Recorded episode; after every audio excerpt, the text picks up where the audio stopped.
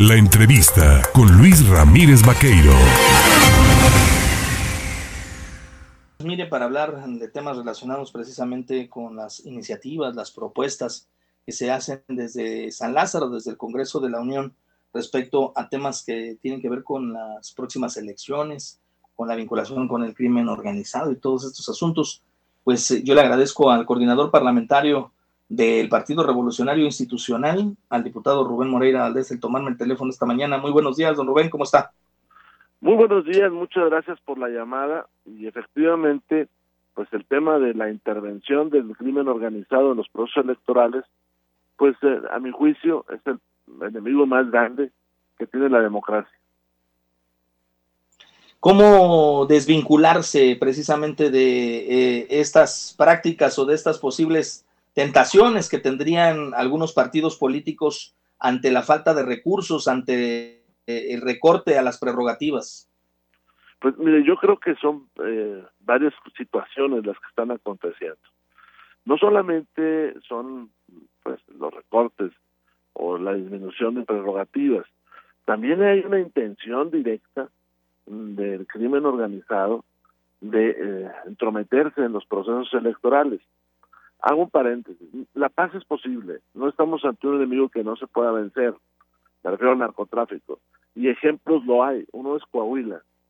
Coahuila hoy trae cuatro homicidios por cada cien mil. Cuando allá en el 2012, cuando yo inicié mi gobierno, pues era uno de los estados más violentos del país. Y Torreón era la quinta ciudad más violenta del mundo. Hoy eso no acontece. Prosigo. Eh, ¿Qué sucede? El crimen trata, como muchos delitos, pero este en específico, de vincularse con las autoridades, de generar distorsiones en los procesos electorales. Y eso es lo que tenemos que evitar. En este país matan un candidato y la elección no se suspende y gana el segundo lugar o el beneficiario de la muerte. Es uno de tantos ejemplos. Sí. En ese sentido, el, el escenario nacional, evidentemente habrá elección en 2023 en dos entidades del país ¿Es complicado por este elemento, por este factor del crimen organizado? Mire usted, en el caso de Coahuila yo no le veo problema. En el caso de Domex hay que poner algunos eh, atención, pues en la parte de, que va colinda con tierra caliente, que es uno de los unos puntos más más rojos, vaya, de nuestro país por la vecindad con los estados de Guerrero y Michoacán. Pero esta iniciativa es eh, pensando también en el 2024, incluso eh, sobre todo en el 2024 y en el futuro. Eh, le digo, acá matan un candidato y ese crimen prescribe al, final del tiempo. Tenemos que hacerlos imprescriptibles para no alentar ese tipo de incidentes. O, eh, por ejemplo, este, tenemos autoridades en el país, pues ya prácticamente bajo el dominio del narcotráfico y no se empiezan indagatorias hay que poner dispositivos para que, de ser el caso, se disuelvan los ayuntamientos o los partidos políticos, lo que se hizo en algunos países de Sudamérica o se hizo allá en España, en el País Vasco, cuando, por otras razones, un partido se vinculaba a la violencia o hacía apología de la violencia. O tenemos candidatos que hacen apología de la violencia, o tenemos partidos que no se pronuncian en contra del crimen organizado. Entonces, pues ese tipo de cosas tenemos que reglamentarlas para que la autoridad tenga elementos para combatir el crimen. Los partidos políticos deberán colocar con lupa, con microscopio, la revisión de quienes serán sus candidatos. Habrá que meterle candados es muy específicos, muy, muy fuertes en el sentido de evitar que se puedan coludir los candidatos con el crimen o la delincuencia o que tengan antecedentes? O que eh, el Estado me refiero a las entidades federativas, no les garantice el tránsito. Eh, acá en San Lázaro es muy común escuchar historias entre diputadas y diputados donde dicen, ahí no puedo hacer campaña, allá tengo que pedir algún tipo de autorización. O también, y, déjenme lo pongo sobre la mesa, tenemos entidades federativas donde algunos municipios nunca compiten mujeres, hombre, qué raro. Ah, porque al crimen se le hace más eh, cómodo candidatos hombres o tenemos en el caso de Jalisco municipios sin autoridad, o en el mismo caso de Jalisco, municipios donde los partidos no postulan a nadie, nada más uno. Y cuando tú les indagas y preguntas, pues sale a la luz la verdad.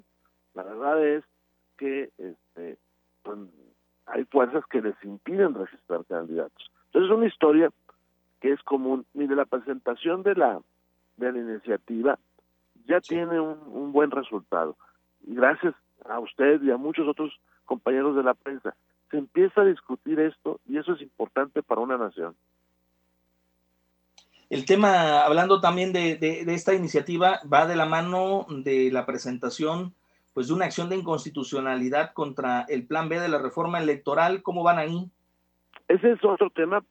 Mire, eh, la, el plan B, como se le ha señalado, eh, este, no todas sus leyes han sido aprobadas. Recordemos que algunas regresaron al Senado por una práctica que, bueno, requeriría mucho tiempo para explicar, pero, pero entonces no todas han sido aprobadas.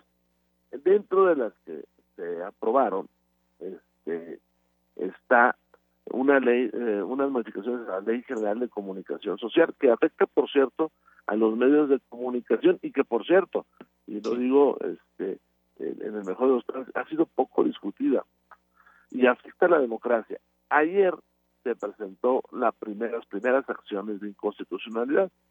Eh, contra una reforma de este tipo hay dos eh, este, formas de atacarlo. Acciones de inconstitucionalidad y controversias constitucionales. En el caso de las acciones de inconstitucionalidad, este, pues eh, ayer presentaron los tres partidos políticos. Esta semana deben de estar presentándose la que firmamos nosotros como diputados federales. Luego puede haber controversias de estados y municipios, más este, las que presente el Senado, unas acciones. Entonces, ayer se presentó y, bueno, la Corte tendrá que resolver pues antes de que inicie el próximo proceso electoral. ¿Confían en la nueva Suprema Corte de Justicia de la Nación, en la nueva presidenta de este organismo? Sí, sí, sí claro, sí. Eh, hemos visto muchos casos en los cuales se revierten este tipo de disposiciones. Nosotros pensamos que esta viola el artículo, entre otros, el artículo 41 de la Constitución General de la República, donde se habla de los procesos electorales y los límites para las leyes secundarias. Entonces nosotros pensamos que y va a prosperar.